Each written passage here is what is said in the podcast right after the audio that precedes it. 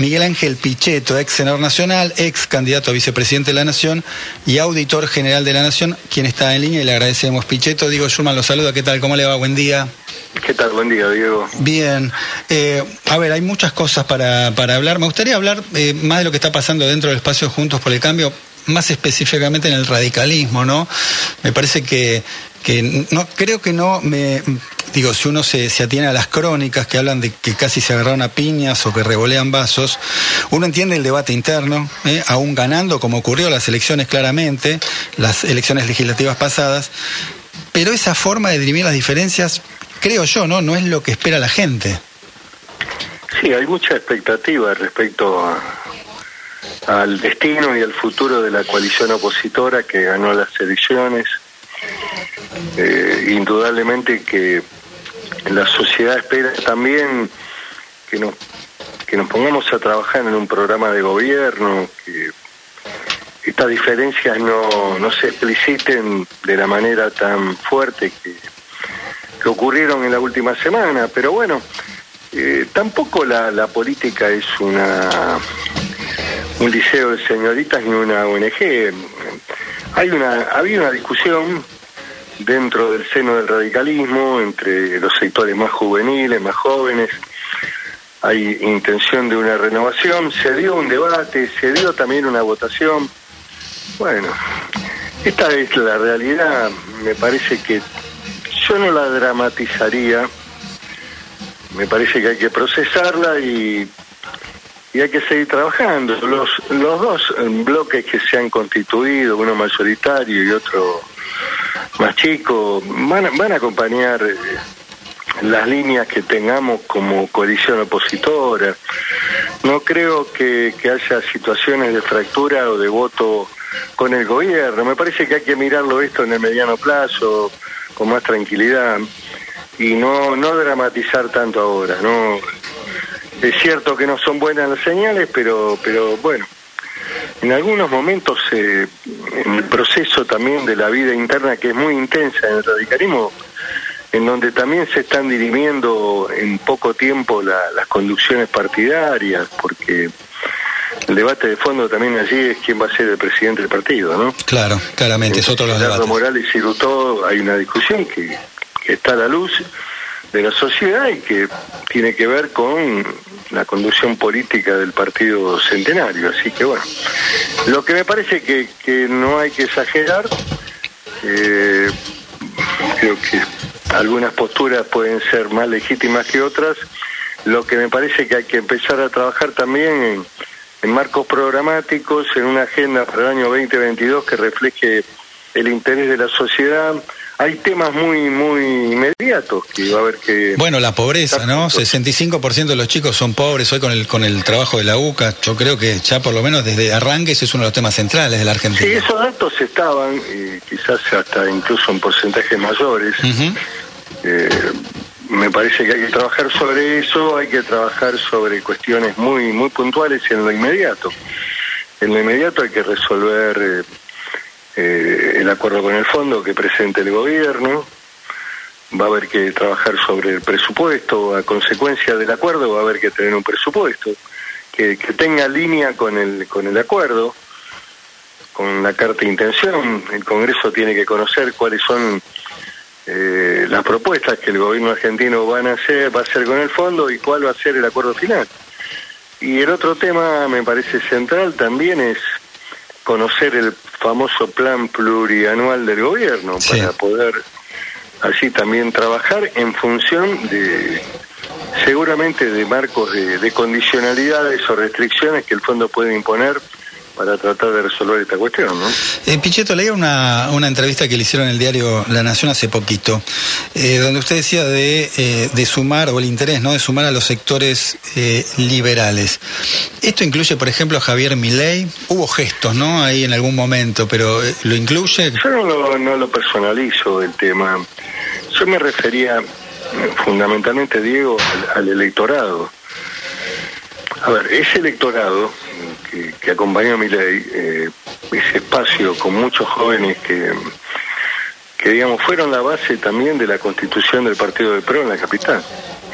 Bueno, hay que tratar de recuperarlo. Eh, no estoy hablando de, y hay que tratar de, recuperarlo con una propuesta que los motive a, mm. estar nuevamente en una coalición mayoritaria que tiene aspiraciones de ser gobierno.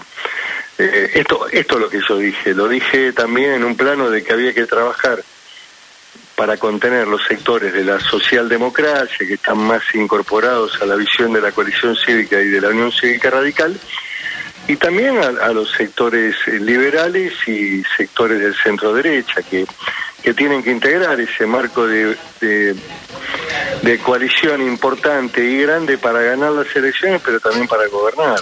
Lo preguntaba a ver con el con el siguiente interés, ¿no? Porque usted es un hombre de claramente un hombre de la democracia, eh, ha estado en el Congreso durante muchísimos años con distintas gestiones y, mencionaba mi ley a propósito porque, a ver, arrancó hablando de casta, y tiene en su lista o ha tenido en su lista integrantes negacionistas de lo que fue la, eh, la dictadura. Eh, por eso no, lo mencionaba puntualmente, si se refería a esa persona.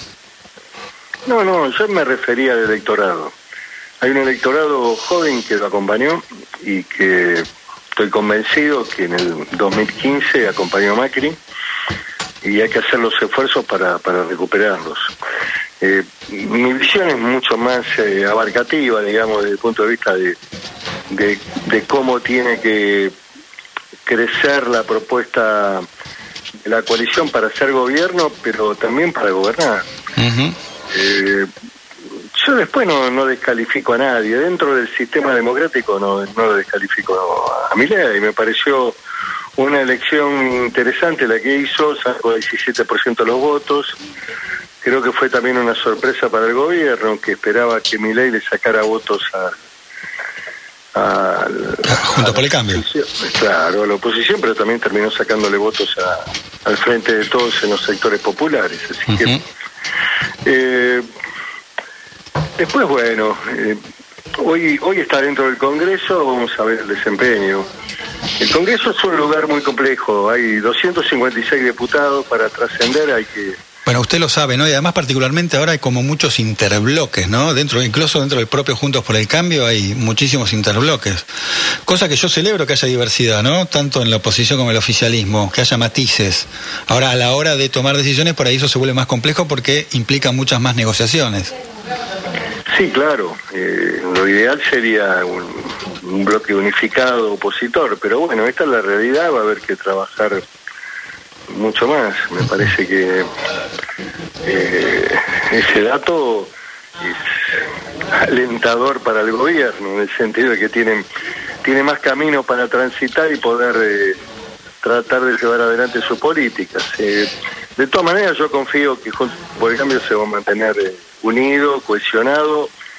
No hay, no hay, no hay otro camino, porque el que se vaya eh, va a ser responsable también de la, de la fractura y de la división. Así que no, no hay, creo que hay un convencimiento de, de, que la unidad ha sido importante y también de que la elección primaria fue un motor de crecimiento, o por lo menos de mantener las expectativas de cara al 23. Ahora, ¿con, qué figura predominante dentro de Juntos por el Cambio? Pregunto esto porque hubo una gran discusión en la campaña respecto al papel de Macri. En el medio a Macri lo procesan, este, y finalmente hay una discusión respecto a quién va a liderar ese espacio y quién va a ser el candidato a presidente. Le pregunto a Pichetto, ¿a quién imagina si va a ser eh, la reta, si efectivamente Macri tiene el volumen para seguir aspirando a esa posibilidad, si él quiere? Yo creo que la reta es una figura relevante, ha tenido un éxito en esta última elección, tal vez no, no valorado debidamente. Eh, creo que se debería haber eh, expresado de manera más categórica el resultado, pero la reta es un dirigente que emerge.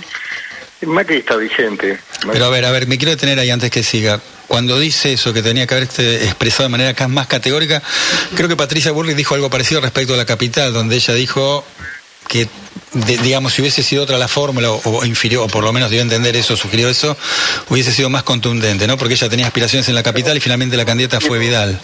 No, yo creo que el resultado fue del 47%, es un resultado importante.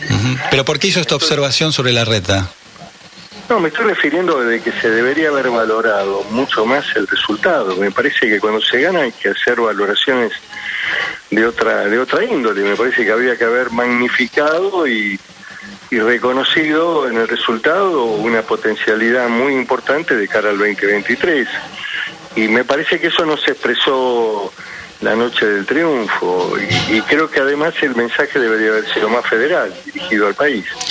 ¿Y por qué no se expresó? Porque, perdón, yo, yo creo haber visto lo mismo también. Incluso el, el gobierno, el oficialismo, dos, tres días después hizo una gran movilización y tuvo ese discurso que, que en verdad, aunque perdieron, ganaron, etcétera, etcétera, ¿no? Pero eh, esa, esa foto efectivamente que está describiendo fue lo que pasó. Diego, Diego, eso no se engañó a nadie. Bueno, tal vez hubo un sentido de de no ser tan exultantes en el, en el marco de la noche del triunfo, porque la realidad social y económica de la Argentina no daba para eso. Pero bueno, eso también permitió que el gobierno reapareciera desde, desde la irrealidad, porque la derrota es la derrota y el triunfo es el triunfo. Pero me parece que se podría haber aprovechado de manera diferente. Yo creo que el búnker debería haber sido un búnker nacional y también fundamentalmente habría que haber construido un mensaje hacia los argentinos, hacia el conjunto de los argentinos, no un enfoque únicamente local hacia la ciudad de Buenos Aires, a eso me refiero. Bien. Y después eh, haber expresado con, con precisión y con mucha energía de que se había ganado una gran elección. Derrotar al, al oficialismo en la provincia de Buenos Aires era un hecho altamente significativo en la política argentina. No, no, es la fortaleza del kirchnerismo, es el lugar más fuerte que tiene el gobierno. Haberle ganado por un punto 20, uno 20, uno y medio, no sé cuál ha sido el escrutinio definitivo, ha sido un resultado realmente muy valioso. Las expectativas al inicio eran, eran negativas. Sin embargo, eh, hubo un compromiso, un trabajo y se ganó la elección. Así que me parece que son hechos valorables que abren, abren y, generan una expectativa en la sociedad de cara hacia el futuro que no hay que defraudar. Eso es la conclusión. ¿no? Pichetto, le pido un esfuerzo porque quedan 30 segundos, un minutito. Usted dijo que la iglesia cogobierna el país. ¿Lo puede resumir por qué? A veces hacen documentos de carácter político y abordan también temáticas económicas que no deben. Eso lo he dicho. Y cuando el debate se da en ese plano, hay que debatir. Si el mensaje de la iglesia es espiritual, es indudablemente que, ahí no hay, no hay nada que, discutir. Es muy fuerte la palabra desde el punto de vista espiritual, emocional. Ahora, cuando se, se mete en el andarivel de la política, y además hace apreciaciones equivocadas, sosteniendo mundos que son mundos oscuros, el pobrismo, la salida que no tiene, la importancia de, que no existe el mérito, la propiedad de derechos secundarios, en esos planos hay que discutir, porque me parece que están equivocados y porque me parece que incorporan ideas a la sociedad negativas. Bien, Miguel Ángel Pichetto, eh, gracias por su tiempo. que siga bien, digo. Un abrazo.